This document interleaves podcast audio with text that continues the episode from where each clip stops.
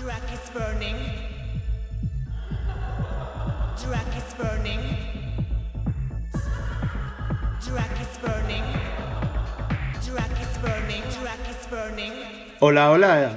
Estamos en el cuarto podcast de Drag is Burning. Soy Rubén Antón y hoy tengo el placer de tener conmigo a dos personajes que para mí son muy, muy, muy especiales. Uno de ellos es Joan y el otro es Jono Kitchens de Pluma. ¡Eh! Buenas tardes. Oli. ¿Qué tal? ¿Cómo estáis? ¿Qué estáis haciendo? ¿Qué, qué pasa? Me, me estoy enterando de muchas cosas que están ocurriendo en, en ahora Barcelona. Mismo, ahora mismo de resaca, pero bueno. De resaca, ya. Siento, siento que nos hayamos tenido que ver en un día como hoy, pero, pero tenía que ser así porque es que si no, si os dejo un poco libres, empecéis a hacer otras cosas y no me da tiempo a, a pillaros. Entonces, bueno, antes que nada, quería mm, comentar que, que para mí Pluma ha sido súper importante en todo el movimiento drag que, que estamos teniendo en Barcelona, que sigue siendo súper importante y, y que ahora hablaremos un poco de, de toda la trayectoria que ha tenido Pluma, porque mm, lo primero de todo, ¿por qué nace Pluma? O sea, ¿por qué surge Pluma en Barcelona en un momento en el que no estaba pasando prácticamente nada en el drag? ¿Por qué? Bueno, eso sería más bien que lo, que lo explicara yo, ¿no? Porque. Pero bueno, lo, lo cuento yo. O sea, es, es gracioso que venga alguien de fuera a traer lo que hacía falta en Barcelona. Y Claro. lo digo como cliente de, de- de la noche, de salir. En Barcelona la oferta que había en, a finales del, del 2016 por ahí era pues prácticamente todo matiné. Claro. Matiné, músculos y, y fiestas house. Entonces, claro, una persona que viene de fuera con tanto bagaje como hay en Londres, Claro. como yo, ¿no? Y eh, que venía del mundo también artístico y todo esto, que pues claro, tenía mucho colorido en la cabeza, muchas cosas que explicar, ¿no? Y viene Claro. aquí se encuentra pues un ambiente mm, monocolor, ¿no? O sea, todo, Claro. todo gris. Y dijo, pues bueno, vamos a darle un poquito de gracia al asunto. Y fueron dos personas de fuera las que trajeron esto, que era... Sí, porque lo trajo Jono y lo trajo Dino, Dino. ¿verdad? Sí, entonces eh, fue idea de, de Yono, pero claro, Dino también puso su, su esencia principal. O sea, su- Claro. su- el rollo este que tenía Pluma Underground, pues no había llegado a Barcelona. O si, si había algo parecido, era como muy.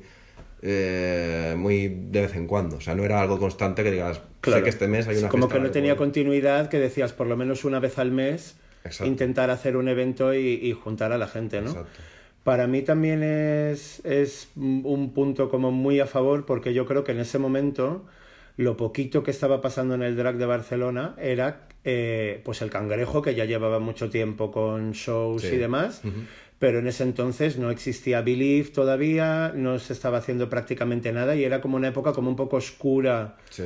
para el drag de Barcelona, que siempre ha estado como muy a la vanguardia en ese sentido, y no estaba tan tan de moda como puede estar ahora gracias a, a RuPaul en Netflix, etcétera, y, y era como bastante más difícil de, de encontrar, yo creo, ¿no? Sí.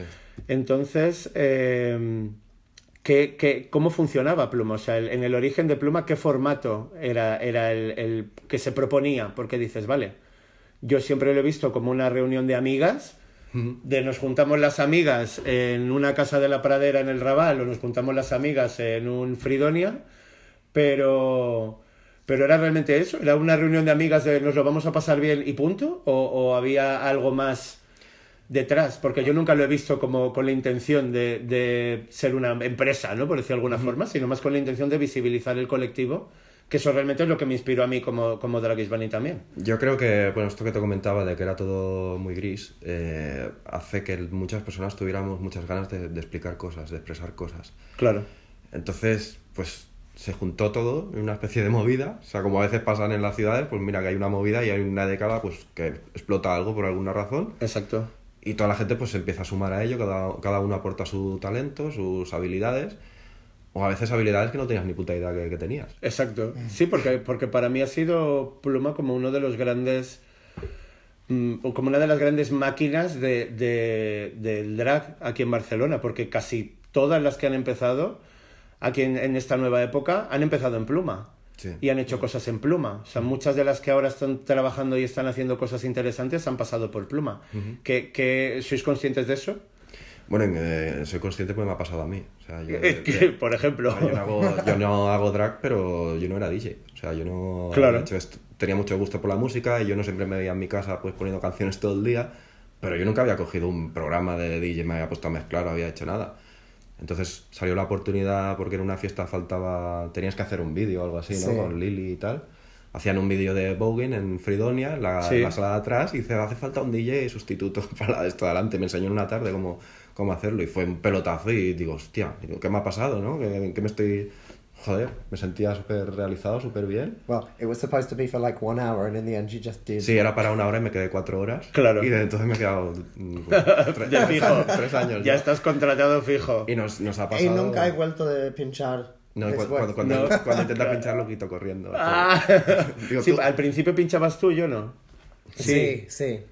O sea, tú al principio lo, lo hacías como prácticamente todo, ¿no? Lo que es el organizarlo, pinchar, Ya. el artistas, todo. Sí, sí. Al principio era muy cuadro, o sea, ya las primeras plumas, es que la primera, ¿no? Es que, a ver, fue gracioso porque yo empecé la relación con John un mes antes de Pluma. Y Qué en, fuerte. En nuestras primeras citas me dice, estoy pensando en hacer una cosa que se va a llamar Pluma, no sé qué, si quieres vente. Claro, yo fui a la pradera, que nunca había estado en la casa de la pradera ni nada, y digo, ¿qué cuadro que es esto? O sea, que, pero a la vez con una esencia Como muy con, bonita, con muy- el, como, como digo yo, como con el saborcito Sí, de, sí, porque claro, estás- underground. eso que te comentaba, estás acostumbrado a Ishampla y tenía, que teníamos el Salvation de Boy y lo de pff, los mismos de siempre, ¿no? La misma Sí. que le cambian el nombre a la sala, pero Pero sigue la siendo lo sala. mismo con la misma gente y con el mismo ambiente. Las mismas cuatro gatas y claro, o sea, y empecé a conocer gente muy nueva, gente que una que ya como un disfraz, era como un vendaje de momia en la cara, unos... claro, yo no había visto eso nunca una tía Claro. de momia en una fiesta. Entonces, claro, era muy muy bonito, a la vez provocador, ¿no? O sea, como- Claro. A ver, yo creo que, que estamos en un momento que ya llevamos, pues como dices tú, desde el origen de Pluma 2016, un momento como de, de expansión artística. Tengo una teoría y es que después de cada, cada gran crisis o cada época de represión, después hay, una, hay, un, hay un momento de explosión, Sí. ¿vale? Que yo creo que es como muy necesario socialmente hablando. Entonces, pienso que nunca nadie me ha sabido, ningún entendido me ha podido dar, dar la razón o decirme que no, porque realmente casi no lo he hablado con nadie, pero pienso que la crisis ha traído mucha represión Sí. A nivel artístico y, Sí. y en todos los ámbitos personales de- del arte y demás.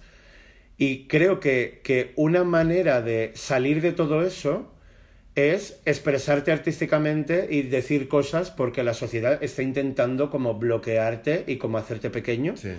Y dices, ya está bien, me voy a expresar, voy a organizar eventos, voy a hacer, me lo voy a pasar bien y voy a intentar olvidarme de toda la situación de mierda que me están vendiendo alrededor. Para mí, Pluma es muy guay porque ya solamente el nombre Pluma ahora se está empezando a, a poner en valor y se está empezando a hablar de plumofobia y se está empezando a hablar de, de todo ese concepto de que viva la pluma. Pero cuando Pluma empezó, no estaba tan, tan en boca de la gente el, el hablar de la pluma como si no fuera algo negativo. ¿Vale? Yo creo que eso es un- una cosa muy Bueno, importante Las, las típicas frases que te encuentras en, en Grindr, ¿no? De sin pluma. no pluma. No, de no quiero a nadie con pluma o Sí. no quiero a nadie femenino o no quiero a nadie, pues, porque consideran que lo femenino, que la pluma es, es algo malo o es Sí, algo negativo. sí. Creo que por suerte eso está cambiando. En otro de los podcasts anteriores hablamos de eso también. Creo que está cambiando. Ujú. Creo que el concepto de la, de la pluma está cambiando. Y, y que se está empezando a, a respetar más. Todavía falta, pero ya te hablo de, como desde dentro del colectivo LGTB. Exacto. Creo que, que estamos empezando a tratar la, la pluma, hablo en general, con mucho más amor de lo que lo tratábamos hace a lo mejor tres o cuatro años. Y, y creo que el nombre Pluma pues es brillante. Yo cuando dije Pluma era como no me lo puedo creer, ¿sabes? Porque era como, Dios mío, me- de amando, ¿sabes? Total. Y, y creo que es muy interesante que, pues eso, que, que tenga que venir alguien de fuera a una ciudad como Barcelona, porque me siento totalmente identificado, porque yo he tenido que venir de Madrid a Barcelona para montar Drag is Burning, entonces que tenga que venir alguien de fuera para hacer algo en la ciudad que se queda como enquistado y que no está generando cosas nuevas y que de repente, ¡pum!, se surgen los ingredientes como para que pase algo, pues como pluma, que, que me parece que, que es una fantasía realmente. Entonces, eh, cuando empezó Pluma, empezó aquí en el Raval. Sí, en la Casa de la Pradera. ¿En la fue Casa de la Pradera fue la primera pluma? La ¿O primera dónde, fue la primera? Fue en, en la Casa de la Pradera. En la Casa de la Pradera.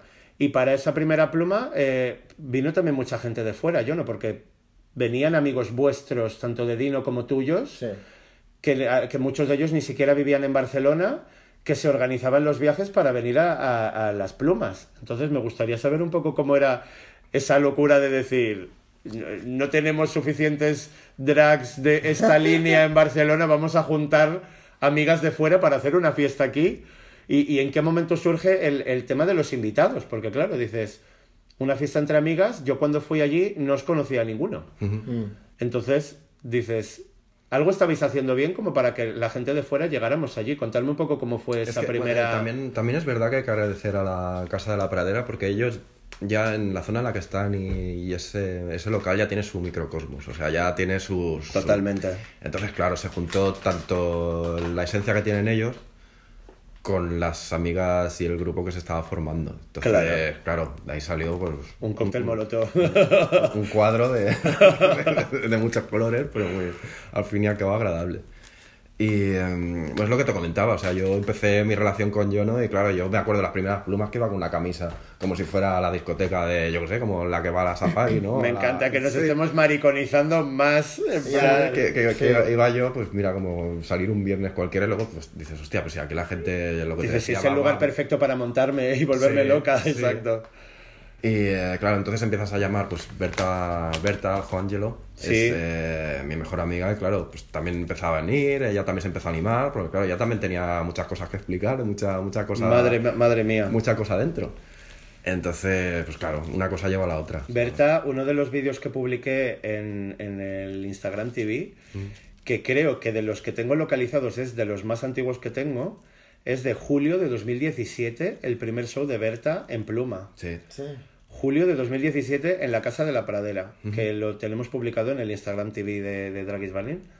Y me acuerdo perfectamente, como meses antes, estábamos hablando de lo que ella quería hacer ahí. Porque claro, yo no, no en ningún momento asociaba la conexión entre Berta, Aljo Ángelo y Pluma. Para nada, yo no sabía ni que os conocíais, ni prácticamente te conocía a ti, ni nada de nada. Y entonces recuerdo que en el gimnasio ella estaba en la piscina de Lake Guayoc, en, en San Antonio. Sí. Y entonces un día hablando me dice, me dice, ay, porque yo ya estaba haciendo algunas ilustraciones. No había empezado todavía con los retratos drag, pero ya estaba haciendo cosas. Y me dice, ay, dice, tengo un amigo que me ha invitado a, a montarme como drag king para, para su fiesta y tal. Digo, ay, digo, ¿y qué fiesta es? Y me dice, pluma. Y me quedo así, digo, no jodas, ¿sabes? Como, para pluma. Y me dice, sí, sí. Y en ese momento ya la primera actuación que ella tenía pensada hacer, como, como Aljo Ángelo, que todavía no sabía ni el nombre, que estaba dándole vueltas al nombre, era la de Rock DJ, Sí. de Robbie Williams. Pero eh, hablándolo, ya ves tu conversación de piscina, ¿vale? Estamos hablando de conversación de piscina total, de dándote los chorros, hablando de a ver qué puedes hacer. Nos pareció que era como muy complicado, porque decía, decía el Juanelo, joder, me tengo que quitar muchas capas de piel, tengo que quitarme muchas cosas, entonces no sé si dejarlo para más adelante y hacer ahora, pues eso, una canción más tipo John Travolta. Creo que esa de, de Rock DJ es la que se iba. Rock DJ como en el fue- videoclip, ¿no? Que se va quitando Sí, musculatura, Rock, Rock DJ fue en Tras Divas. Eh, pero esa fue en Culture Club. En Culture Sí. Club, por eso, pero que eso ya fue mucho tiempo después. Sí. Pero desde el inicio ya pensaba el Juangelo hacer el rock DJ. Sí, sí, sí. Desde el principio, pero como no sabía cómo desarrollarlo para que quedara bien, para la pluma esta que os digo, de julio de 2017, dijo, voy a pensar algo más tipo gris, a lo mejor un megamix de gris o algo así, porque veía como que el rock DJ era muy complicado de, de hacer. Para mí esa de Rock DJ de, que hizo ella es de las mejores que, que tuvo. O Sí, sea, es súper espectacular. Sí, Y no ver lo que ligó esa noche después. También, ¿no? Claro, Ah, me encanta. Un montón de chicas interesadas. Claro, Me encanta. Es que era, en ese momento, para mí, desde mi inconsciencia, en ese momento, era el único drag king Sí, de Barcelona.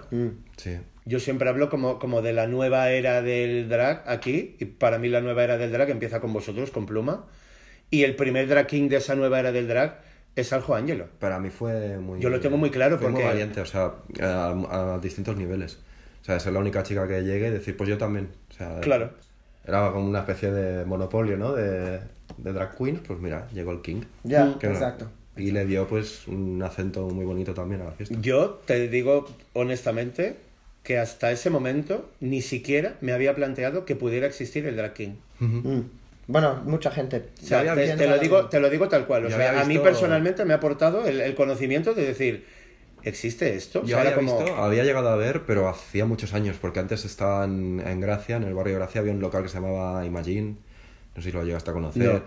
Que era, pero es que era muy raro todo, era en plan clandestino, o sea, tú llegabas allí, picabas y te, abrían, te miraban por una mirilla. Por la mirilla. si bueno, eras- eso pasaba en Chueca, en Madrid también, en los locales. Si eras mujer, pues podías entrar y si eras hombre, pues tenías que justificar que venías con unas amigas. O sea, era rollo esto y claro. Vale, o sea, era un bar de chicas ya, o sea, Sí. ya se establecía como un bar de chicas. Sí. Y allí se hacían shows eh, Había drag visto king. alguna drag king, pero bueno, era ya pues gente que ya era más mayor. O sea, a nivel de Berta hay- como un espacio muy grande, o sea, de, de muchos Claro, o sea, ¿de qué, no año me está-. ¿de qué año me estás hablando? Pues te hablo de 2006 o así. 2000, 2006. 2006, 2007.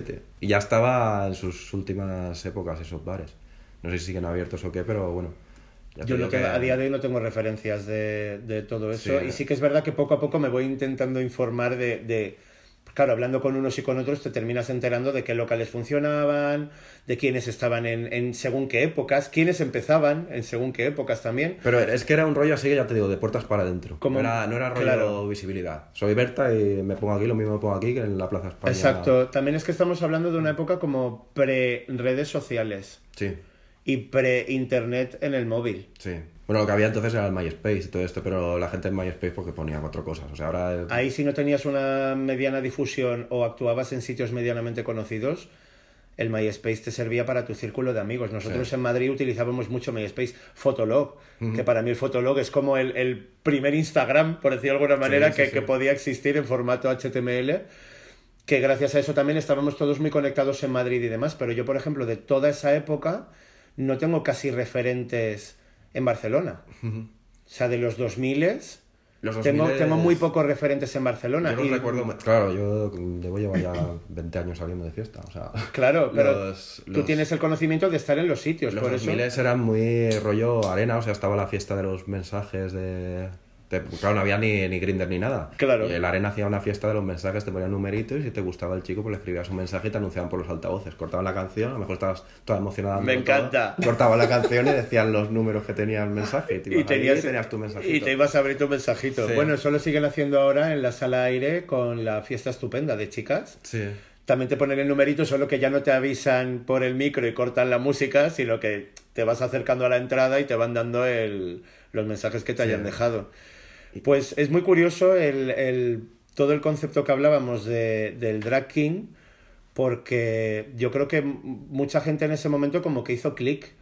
Porque yo digo, joder, si yo me he criado en, en, en un ambiente ya abierto, como el ambiente que tenemos en Madrid, y de repente descubro que jamás en la vida se me habría pasado por la cabeza que pudiera existir ni siquiera la palabra drag king, que, que parece como que te lo quieres llevar como al teatro directamente, decir, hombre, mujeres que han hecho papeles de hombre, pues ahí tenemos un Orlando, tenemos un montón de, de gente que ha escrito y demás, y obras de teatro y de todo, pero no tenemos ese concepto tan claro en España como que tuviera una fuerza realmente importante. Yo creo que, que gracias a Pluma, ese concepto aquí en Barcelona de repente se visibilizó. Sí. Sí. ¿no? Y también- Que, que vale que podía estar en un punto como muy underground, pero hablo como a nivel, como pasarlo como un poco más al, al mainstream y que la gente sea consciente de que existe el, el drag king. ¿Qué, qué opináis? Bueno, iba a decir que también que más que drag kings, pero bio queens también. la- También las con mujeres Cota. que hacen drag también, con, como Cota, como Frida Nipple. Y ahora hay más chicas que quieren Muchas expresarse. más, muchas más. Sí, en el, en el mismo... Cierto, cierto, Sí. porque Cota yo también la conocí en, en Pluma, también como, como Bio Queen. sí. Y- El, el mundo drag es más que drag queens, que, que, que hombres que, que disfrazan como, como chicas. Es, Claro. Es, Yo es creo que hasta ese momento, grande, hasta ese momento mucha gente pensaba que, que drag era solamente queens. Mm. Sí. Que era, Y bueno, era, era un concepto también eh, muy de. Siempre me refiero yo como muy de Sitches de la vieja escuela, ¿no? De que sale la drag queen folclórica, canta una canción con el micrófono aquí. Y, Yo digo que esas no son drag queens, que son travestis. a, la- a lo castizo. El travesti castizo, que ahora también estamos como poniéndole mucha fuerza y valorándolo mucho. Yo me acuerdo de... Que se inspiran en folclóricas y que se Sí. inspiran en las divas de la época que conocían. pues, Pero que me refiero que son actuaciones pues que se pone allí y canta una canción que tal y pues se va, ¿no? Y la gente le aplaude, que también tiene su mérito, ¿eh? No, no, no, no lo quito, pero es que Sí. lo que yo, claro, yo acostumbrado a ver estas cosas, vi la actuación que hizo Raven de American Life, eh, que se embadurnó entera de tinta, Sí. o sea, era, la- lo hizo el rollo ¿Cuál protesta era? política Que- que en la pradera. en la casa ¿Fue cuando llevaba el look de What Happened with Baby Raven? Llevaba Sí. una... Sí. Fue ese Sí. look, ¿no? Como una llevaba una máscara. Llevaba una un máscara con la peluca, la peluca rosa con los rizos aquí, Sí. Que la dibujé ese día también, por Sí. cierto, con la barba, me acuerdo. Claro, yo vi que empezaba a poner, porque claro, la- cuando empezamos era todavía más cutre de lo que, de lo que es ahora. Por- empezó a poner cuatro plásticos por el suelo y digo, ¿qué está haciendo? Y claro, luego Claro, acabo todo está protegiendo el suelo, claro. Y, y digo, esto es que no lo había visto nunca, o sea, de, por Dios, o sea, qué, qué- qué chulo que fue. Y cosas así de gente de, de- bueno, tú acabaste con un cohete en el culo, ¿no? Echando fuegos artificiales. me encanta tu cara, yo no de, bueno, puede ser, lo he hecho tantas veces que ya no me acuerdo si fue ese día. que, que ese día peligraba nuestra salud porque estaba teníamos el- como unas enredaderas en el techo de plástico y estaban todos los fuegos Ah, artificiales. ya me acuerdo, ya me acuerdo, ya me acuerdo tú que estábamos todos mirando diciendo va a salir todo ardiendo. que vamos a aprender aquí todas. como Un poco de Dragis Barney, un sí. poco de Dragis Barney realmente. Qué fuerte. No, es cierto que Se han hecho que- cosas que como muy bizarras. en pluma, en pluma han ocurrido cosas que, que, que pues eso, que, que se, a mí es que se me va la olla, te lo digo. El otro día hablando con Ardor, hablábamos de, de la actuación que, que hizo Raven en Fridonia Con la con la pantalla. pantalla SIA. Sí, sí, me acuerdo. Yo en ese momento que estaba donde la cabina, cabina, por llamarlo de alguna manera, donde las cajas de cervezas, Sí. y, y lo estaba viendo totalmente frontal, me quedé muerta. Sí. Pero es que, es que no me hartaré de decirlo. Además Flipé, fue- ta- flipé tanto con lo que se formó en ese momento en concreto, que es que dije, dices, no puede ser. Si no me equivoco fue la primera vez que yo pinchaba, ¿no? O sea, ese día. Es posible, creo que sí. Yo creo que Y también fue un combo muy chulo porque hizo Raven eso con, con los efectos de pantalla. Con la pantalla. No, no. Súper bonito. Acojonante. Era como un traje de flecos, ¿no? Si no me equivoco. Y luego salió Ardor con, con una cosa como muy. Claro, completamente. Sí, en plan simplista. minimalista total. Y, y- y- y dices, hostia, lo ha hecho minimalista, pero aún así ha estado igual a la altura. Súper íntimo, Igual a la altura. Una íntimo. súper espectacular y la otra súper íntimo, súper bonito, que me, me acuerdo que se quedó todo el mundo en silencio. Sí, sí, sí, sí, Fue total. muy- muy es, que, es que fue como que pasas de repente de la explosión Sí. a la calma y Ardor que tiene esos niveles de, de intensidad y de expresión como súper Y hizo unas cosas con las manos. exageradas. Sí, sí, sí, total, Y total, después total. Dino y yo, Dino y yo comiendo mierdas. Ah, sí. También. Yo de ese momento no me acuerdo. ¿Qué hicisteis? Como de Bueno. perras, ¿no? De la dama y el vagabundo. Las gatas, ¿no? Que Sí, son- las gatas. Bueno, eso, eso no, es- no era en, el, en ese... Eso fue en la En fiesta esa- en K, ¿no? En la fiesta K. Ah, sí, fuimos. A la Sí, calle. Es que porque- habéis estado en muchos sitios también, ¿eh? Sí, pero eso era parte de Pluma. Es que también, claro, nos hemos empezado a mover que al final a veces no sé qué es Pluma y a veces no sé, porque claro, te- vas teniendo shows a- a- separados. O sea, Claro. Para mí. Pluma, hay, hay un- una, una parte de Pluma que me gusta mucho y es como la familia que con el paso del tiempo se ha creado Sí. en Pluma, que yo directamente pienso en muchos personajes y, y- y los asocio con Pluma directamente. Igual que hay otros que no, hay muchos personajes que los asocio con Pluma. O sea, yo pienso en, en Cota, me la llevo a Pluma. Aunque luego haya hecho muchas performances en otros sitios, para mí Cota, para mí ha nacido como en Pluma de- desde mi conocimiento aquí en Barcelona. Luego también Aljo Ángelo, Las Bichis, Lana. Lana Bully. Lana Bully, que, que me parece maravillosa, que tengo muchísimas ganas también de grabar un podcast con ella porque, porque creo que tiene mucho que decir y mucho que aportar. Y, y- y me encanta el, el- el concepto que tiene. Y luego Putela, Putela, Red Velvet, Bambi. Miss Bambi, Miss Bambi, que yo la primera vez que la vi me quedé alucinado, Mm, alucinado, porque dije, hola, o sea, era como fuerza y fragilidad a la vez. Sí, sí, sí. ¿Sabes? Que, que la ves como muy frágil y súper elegante y luego te hace un show que te deja loca perdida también. Sí. porque siempre se busca totalmente con la temática, porque en cada pluma hay una temática siempre. Sí. Se ha planteado como, Sí, que al principio eh, no, no habían temáticas como muy exactas. Aparte, se hacía una fiesta que yo que sé era Beach Please, ¿no? Que era en verano sobre la playa. Cada, cada uno venía como le va la gana. Y digo, a ver, digo, tiene que haber un momento que empecemos a respetar lo que es la temática. Porque era como un poco improvisado, no nos dábamos cuenta que al final Claro. sí que se empezaban a hacer... La temática es más para, para like, guide. Para conducir. Sí, sí, pero al principio no se respetaba tanto. Luego ya empezamos a hacer trasdivas Ya. y ya veías que la gente venía con rollo de plástico, de Sí, porque, ta- porque con- también es muy divertido cuando el público se monta para ir a la fiesta también. con la misma temática de la fiesta. Entonces, Eh, por ejemplo, la de Halloween es muy obvio, porque Halloween es eh, de terror y sabes que, que ese día, pues, claro, es como que es más gente- fácil de conseguir porque también incluso tienes los chinos y un montón de tiendas que te están vendiendo Exacto. cosas para, para montarte en Halloween. Pero si haces una temática como Trasdivas, Sí. que para mí es como la, la temática estrella de, de Pluma, que ya habéis repetido, ya lleváis cuántas lleváis, tres, cuatro, Tres. tres. Ahora este año sería la cuarta. Sí.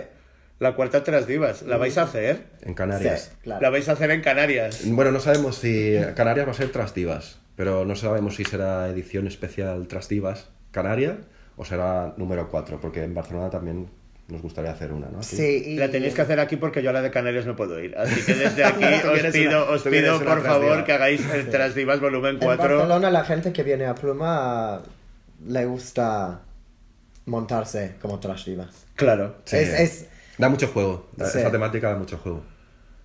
A mí me también que a mí me gustó mucho, que se me ocurrió a mí, que tú no la querías al principio. ah, sí, sí, ya lo sé. eh. Jurassic Drag. Jurassic Drag fue claro. muy divertido. sí. Esa se hizo en la metro. Dije, no, pero ¿quién va a ir de Jurásica? Digo, joder, digo, si la palabra Jurásica da para muchos juegos. O sea, tanto puede ser reptiliana como puede ser como una anciana, puedes jugar un montón con esa palabra, Jurassic Mm. Drag. Y fue una de las, fue en Metro, eh, y eh, fue una de las mejores también Sí, que, que sí. tuvimos. Bueno, siempre decimos que, ah, wow, esta pluma era... Eh, Es la mejor. Y sí, llega la siguiente y dices, exacto. no, ya no Sí. puede ser la mejor porque esta me gusta también. A ver, Jurassic Drag para mí fue muy completa. Fue muy completa porque creo que, que, claro, la gente que no conoce el Raval, que no conoce los lugares por los que ha pasado Pluma en el Raval, la Casa de la Pradera es un bar. Hmm. Es un bar y es totalmente plano, no tiene escenario, los camerinos son los almacenes del bar y es todo como, como que el público estamos en la misma línea de los artistas que, que están pasando las cosas en el suelo, Sí. ¿No? Porque realmente en la Casa de la Pradera ha sido así.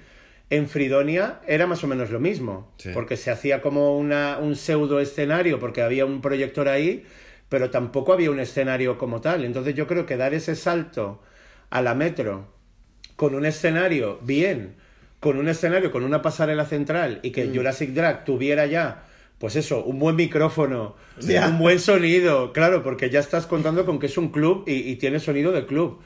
Y, y que ya se está como endiosando todo más. como- yo siempre hago la diferencia de, de ver un show en el suelo o ver un show un poquito por encima del suelo cuando tienes un escenario aunque sea pequeño o, o bajito, ¿sabes? Dices, ya no, no pasas a un razmataz como hablaba con Ardor, que ya eh, tienes al público abajo que no te puede tocar, pero, pero cuando das el salto a, a la metro, el, el show se ve mucho mejor porque todo el mundo lo ve, porque incluso estando atrás lo estás viendo porque estás en alto. Sí. Para mí ese yo creo que fue también un salto importante para, para Pluma, aparte de las actuaciones de ese día que fueron increíbles Sí. todas, cuando digo todas, son todas, porque me acuerdo tuyo, ¿no? Que llevaba las prótesis de las tetas como Sí. desnuda, con las prótesis de las tetas. Luego, eh, Aljo Angelo hizo la, la canción de Maroon 5, Sí, como... como de hombre lobo, Sí. como de hombre lobo. Que ta- no, o esa fue, no, esa, fue, otra. Esa fue Halloween, ¿no? Sí, no, hiciste- en Metro. Fueron dos, no. Hicimos tres en Metro, dos o tres en Metro. No me Se hicieron dos o tres. Jurassic Drag yo recuerdo. Ah, Cota era un lagarto. Sí. Cota era un lagarto que Miss Bambi le inyectaba algo. El ADN Sí. y tal, sí. Exacto, que estaba como en una silla, como si fuera como, como, una espe- como un animal robot, Sí, no, no sé exactamente cómo definirlo. Como, como que tenía como escamas en la piel, que estaba Sí. también prácticamente desnuda, Está Ya. estupenda. Sí. que fue espectacular. Y luego, ¿qué más actuaciones había ese día?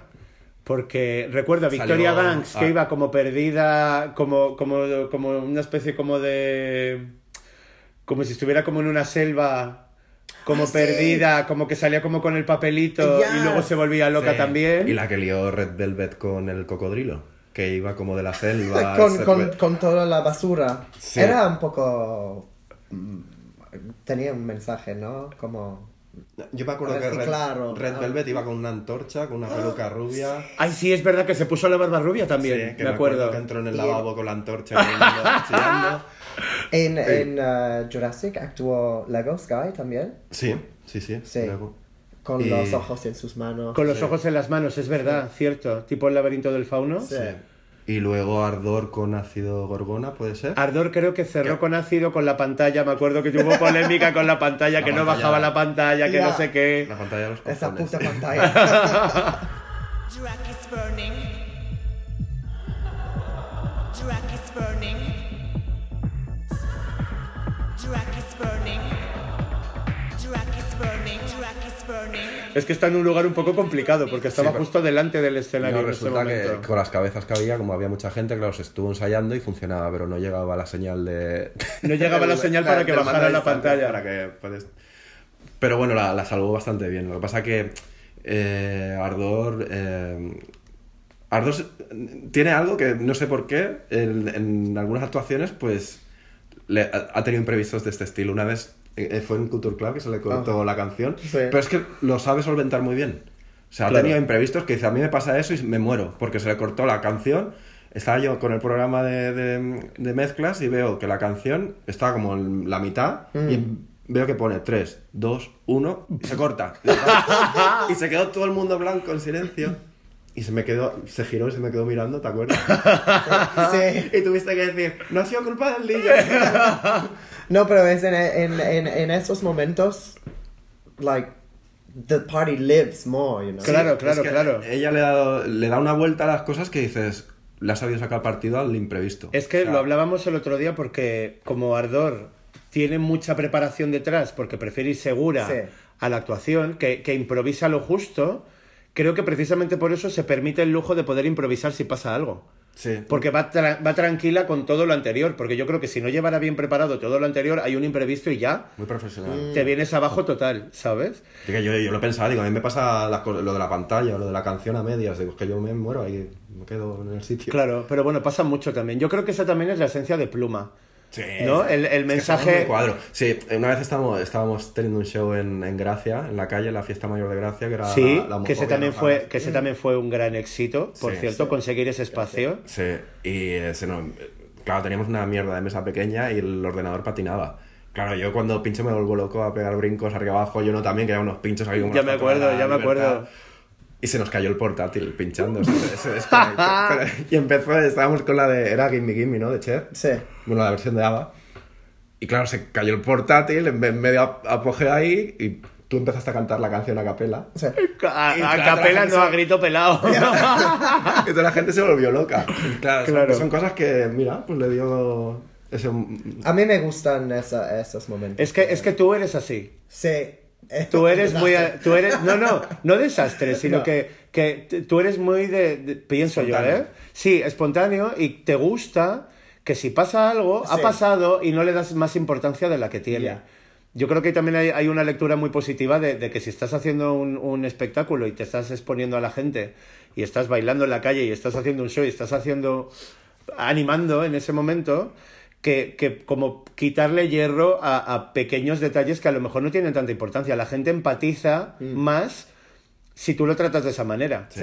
Si pasa algo y tú sigues con la fiesta y dices, oye, se nos ha caído el portátil.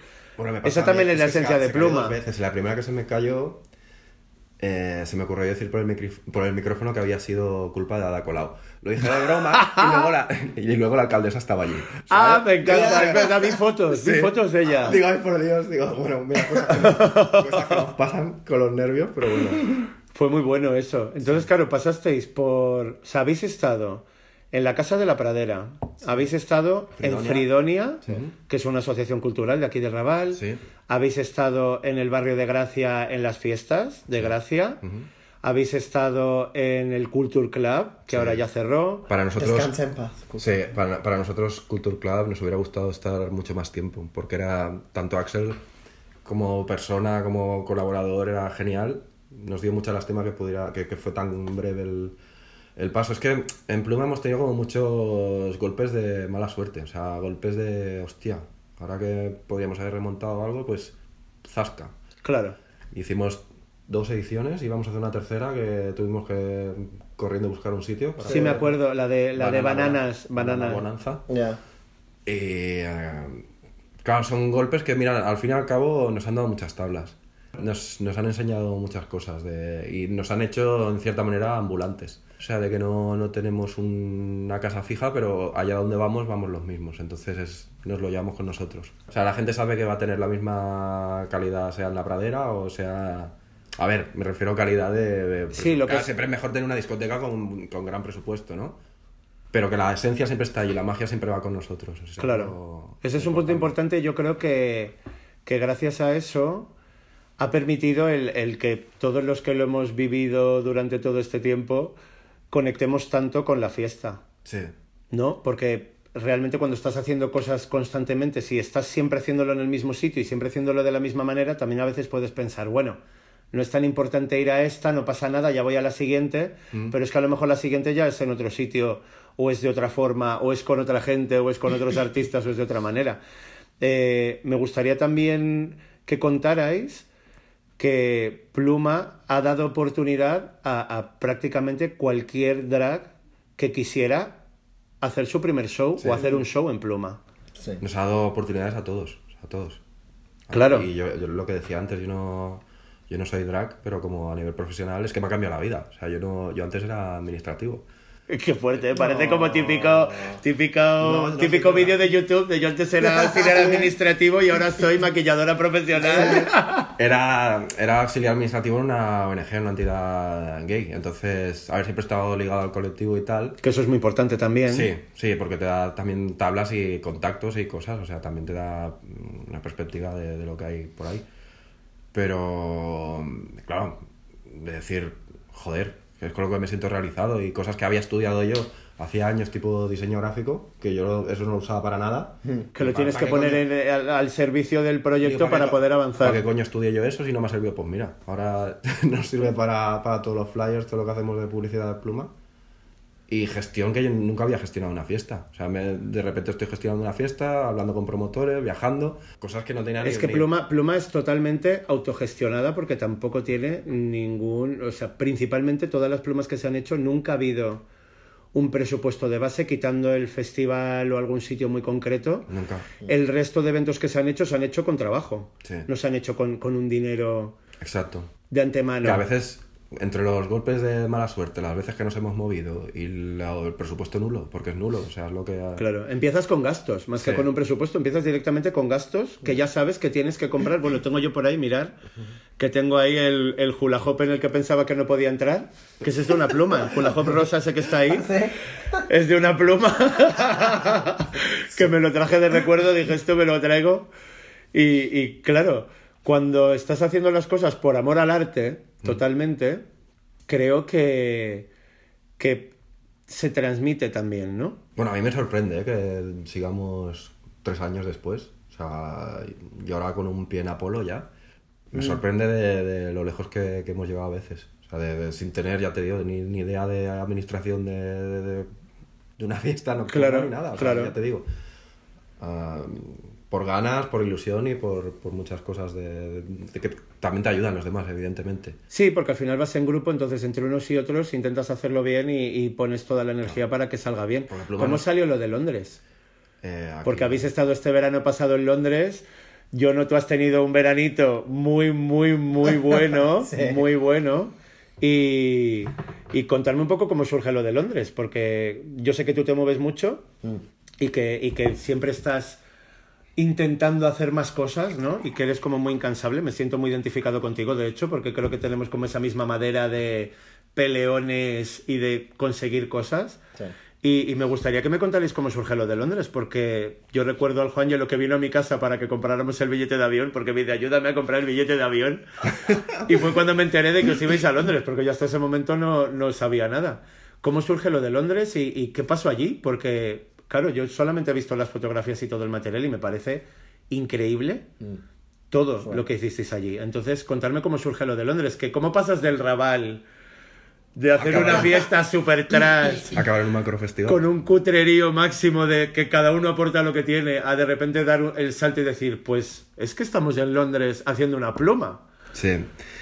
Eh, bueno, Bueno, yo es no. que Pl- Pluma fue muy inspirado por Sing the por Pink. Sing the Pink. Es mi drag, familia drag original de Londres. ¿Vale? Y- Sí, porque tú ya vienes de hacer eventos allí. Antes de venir a Barcelona, tú ya hacías eventos drag y hacías cosas en Londres, ¿verdad? Sí. Porque tú eres de allí. Sí. De entrada, va- vamos a irnos un poquito más antes y ahora volvemos a conectar con Londres. Cuando tú vienes a Barcelona, ¿por qué vienes a Barcelona? Porque tú también eres profesor. Sí. Bueno, no sé por qué vine. Es por, Por el sol. Por el sol, Por el buen tiempo, principalmente. Y sí. No tenía. Unas nada grandes que- expectativas Ya. de, de ah, hacer aquí. Te lo dijo una bruja también, ¿no? Una bruja no te lo dijo. Sí, sí, también. Ah, sí. Ah, vale. Vas a bueno, en Barcelona. veo que a todos nos han dicho cosas las brujas, porque a mí también me han dicho muchas cosas. Y, y, por, y por Gordona, Gordon. Gordon, sí. Me, me, dijo, me dijo, tú tienes que vivir en Barcelona. Y yo nunca... Barcelona te necesita. Ya. O sea, vienes a Barcelona para solamente para, para estar tranquilo y desconectarte. Exacto. Sí. Solo eso. Sí. Y luego montas pluma aquí. Y entre una semana encontré mis, mis amigos de voguing Sí. y la, la maestra Lily. Y a- amigos y, y fui a... ¿Dónde fui? A... ¿Dónde? Sorry for my Spanish. no, no te preocupes. la Federica. La Federica. La Federica que, que nos a- ha conectado a todos muchísimo, ¿eh? Sí, y conocí a Albert Sí. y Ardor Sí. y Dino y unas otras. Y empezamos de ver a RuPaul's Drag Race cada semana en Vale, casa tú- en casa de Albert. Sí. Vale, o sea, lo que contó Ardor el otro día que, que os juntabais allí, tú también estabas allí. Sí. Vale, perfecto. Vale. Y desde entonces pensé, bueno, hay gente en Barcelona que yo creo que les, gus- les gustaría... Les puede gustar el, que el se haga algo como pluma. Londres, sí. Londres siempre ha sido muy inspirador para, para Europa entera, yo creo. Mm. Sí. Y siempre ha sido, igual que Barcelona decimos que es muy vanguardista en el arte y demás, Londres siempre ha ido como pasos por delante en, en el sentido de libertades, LGTB, visibilidad drag, etcétera. Está mucho mejor considerado y mejor pagado. O sea, Londres es. Allí ya, allí Bueno, es, es una, ahora sí, ahora sí. Sí. es una profesión como más respetada y como más Exacto. profesionalizada, ¿no? Por decir de alguna manera. Vale, entonces cuando surge lo de Londres, Mm. tú sigues conectado con Londres, me imagino, sigues Sí. haciendo siempre cosas porque tú has estado yendo y viniendo también. Y entonces, ¿qué pasa ahí para, para que acabéis en ese festival y que te lleves pluma a Londres? Bueno, el uh, Mighty Hoopla está organizado por, por mi- mis amigos de Londres y, Vale. y nos invitaron para un- una hora en el escenario. Es que quieren...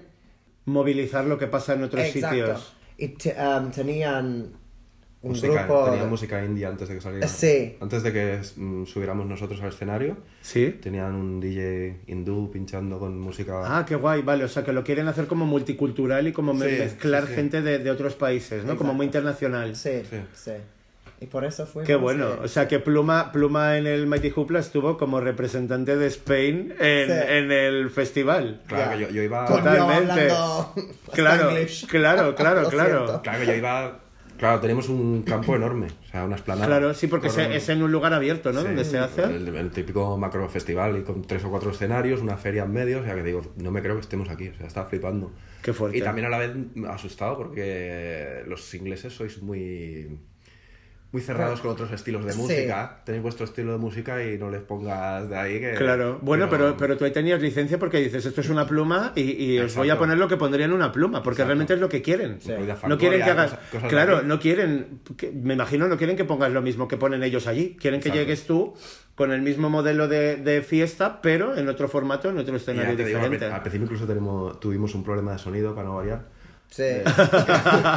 Otra. Benditos problemas de sonido. Sí, Siempre era- dicen que cuando hay problemas al principio, luego al final todo va bien. Que Sí. pero era de, los, de los mismos nervios, o sea, la música estaba... Me salía a mí por el monitor y no salía hacia adelante. Hacia- ¡Ah! Y yo los nervios me quería morir.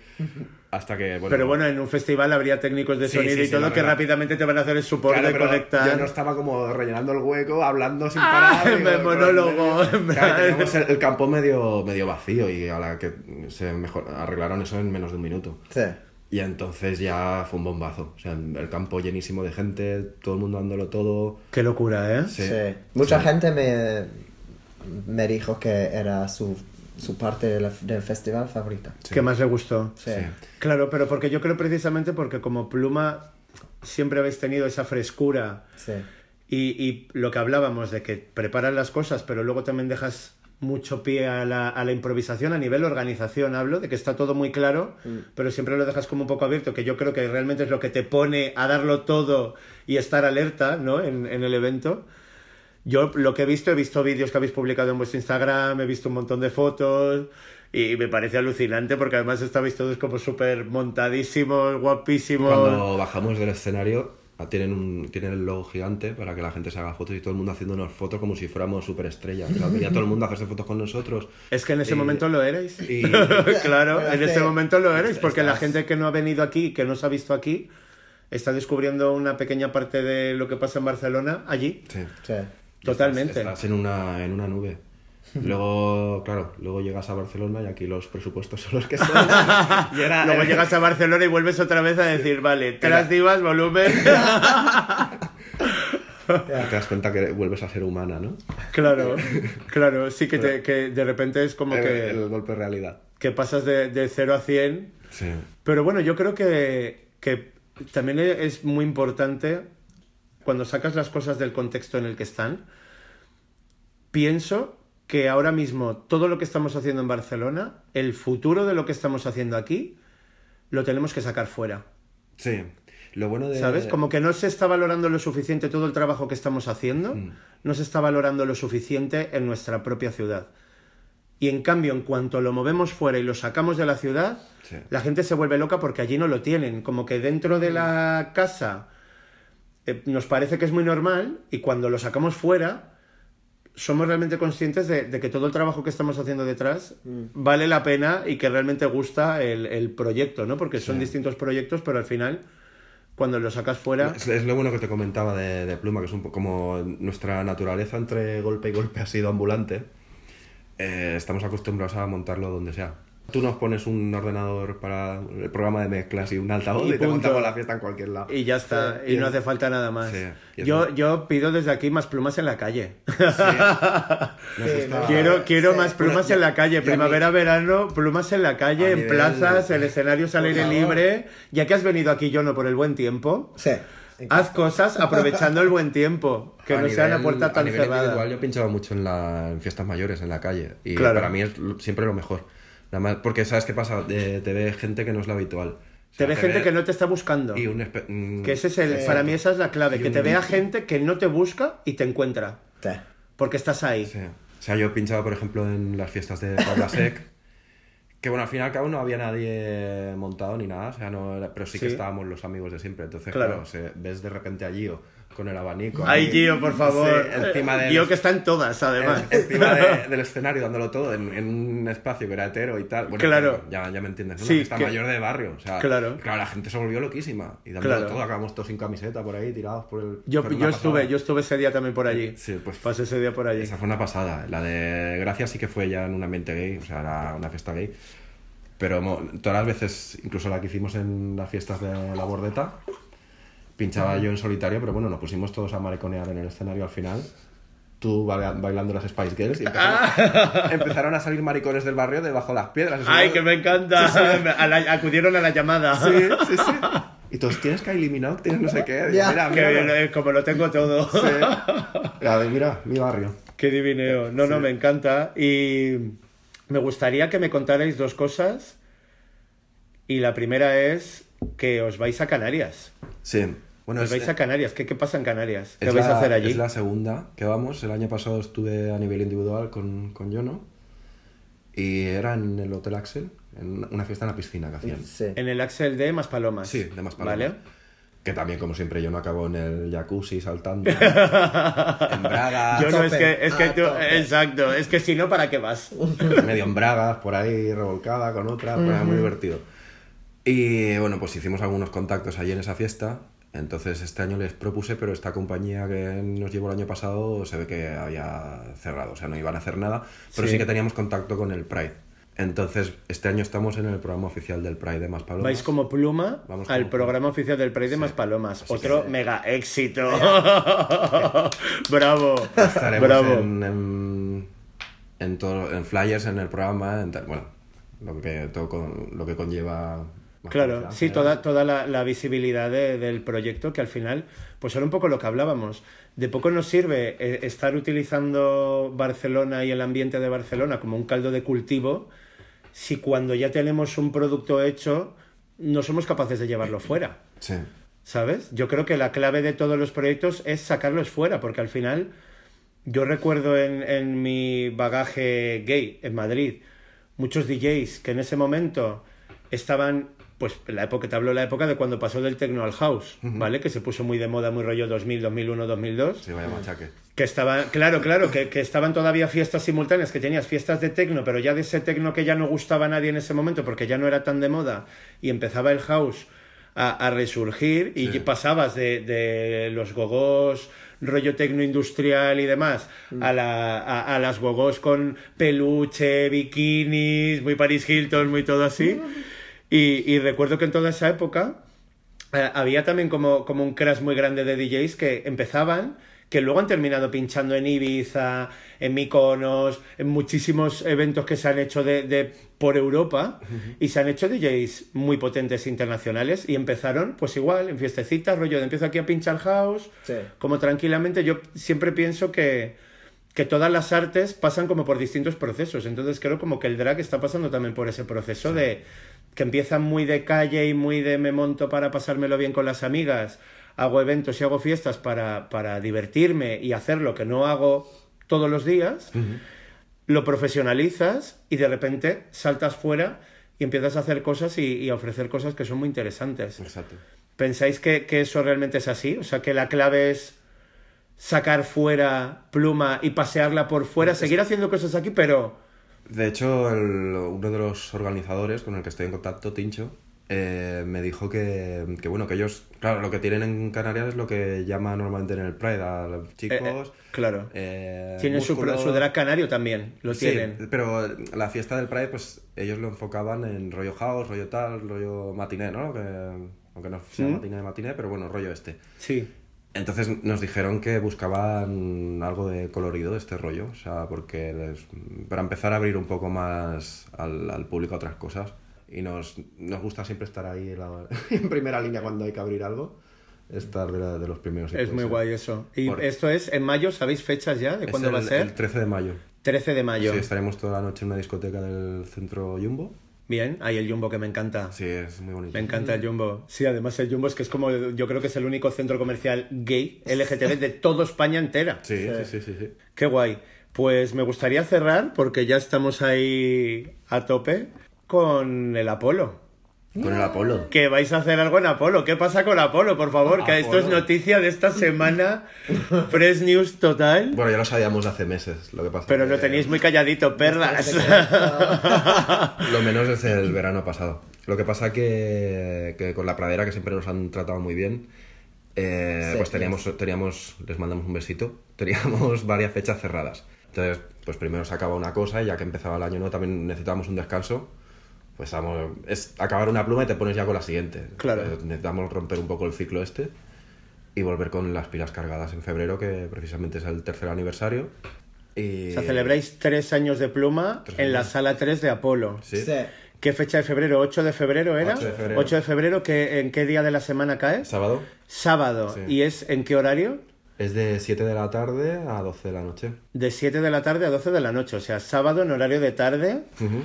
En, en esa sala que a mí, la sala 3 de Apolo, me fascina totalmente, porque a mí lo de poder estar bebiendo y fumando a la vez, porque es la zona de fumadores, me parece alucinante, porque hay, muy pocos sitios en Barcelona en los que se puede hacer eso, el, el que estés de fiesta y puedes estar con la cerveza en la mano y fumándote un cigarro Y sobre Sí. todo y, sobre- y pasándotelo bien. valoramos mucho que sea un viernes o sábado. O sea, habíamos probado alguna vez en plataforma en domingos, pero no, los domingos son bastante perezosos para la gente para salir. Sí, A no ser sí. que seas una fiesta tipo la churros, que ya lo tiene muy asentado y sabes Claro. que el sábado tienes la churros, digo el domingo, perdón.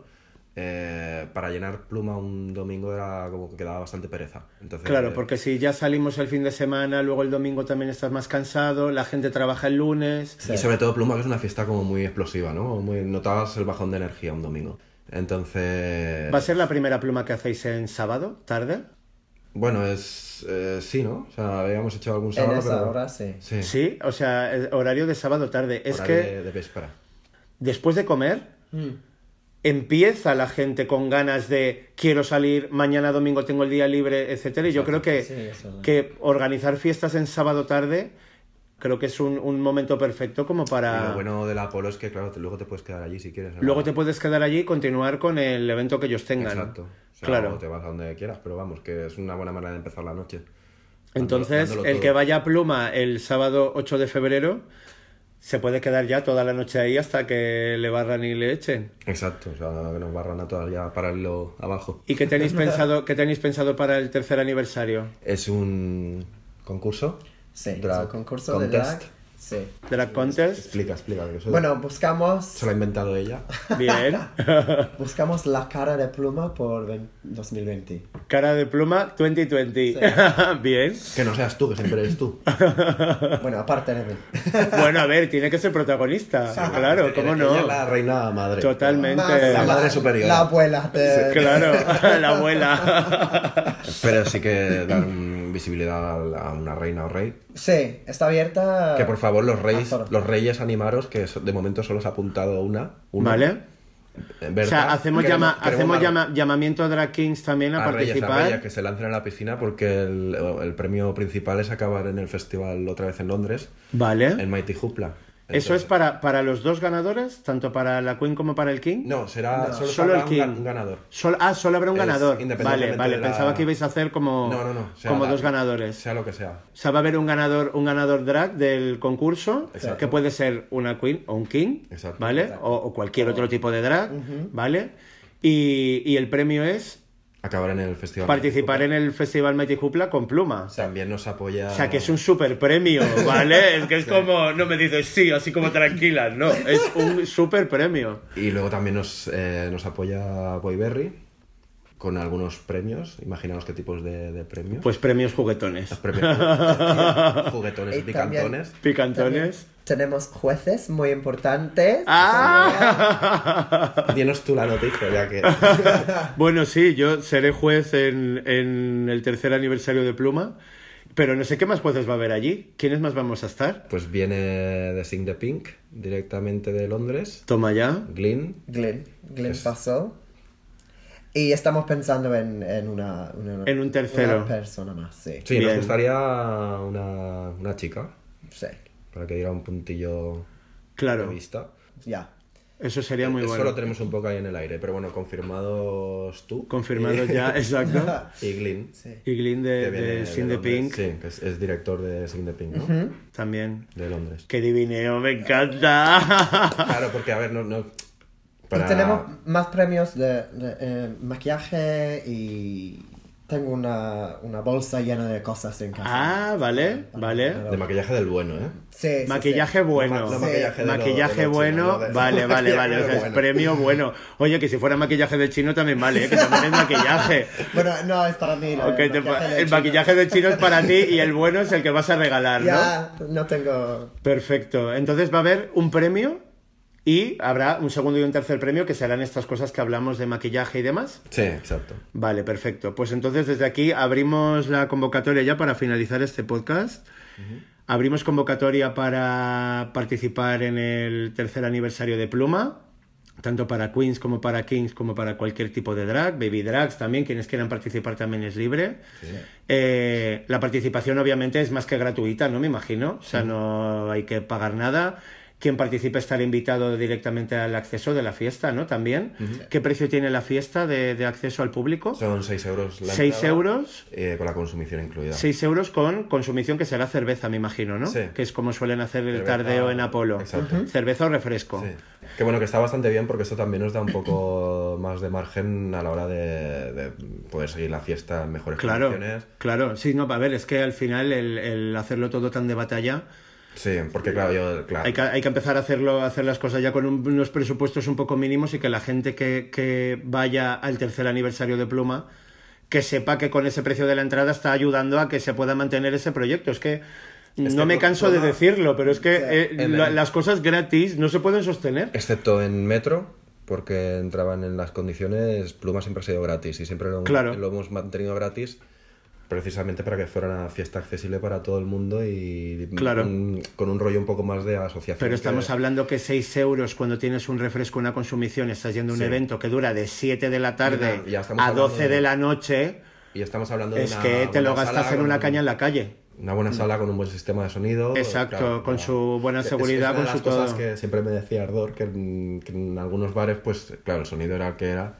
Y eh, pues les costaba expresarse, ¿no? Su canción, claro, no sonaba como Claro, querían. claro, o con el volumen tan alto como, Exacto, como querían. Ahora ya estamos en condiciones de. Ahora en Apolo es una fantasía. Pues nada, os voy a despedir y nos vemos muy pronto. Muchas Sí. gracias. Y estaremos allí también, pues como Dragis Banning cubriendo el, el evento y intentaremos sacar buenas fotos y tener buen material para dejar registro de, de todo.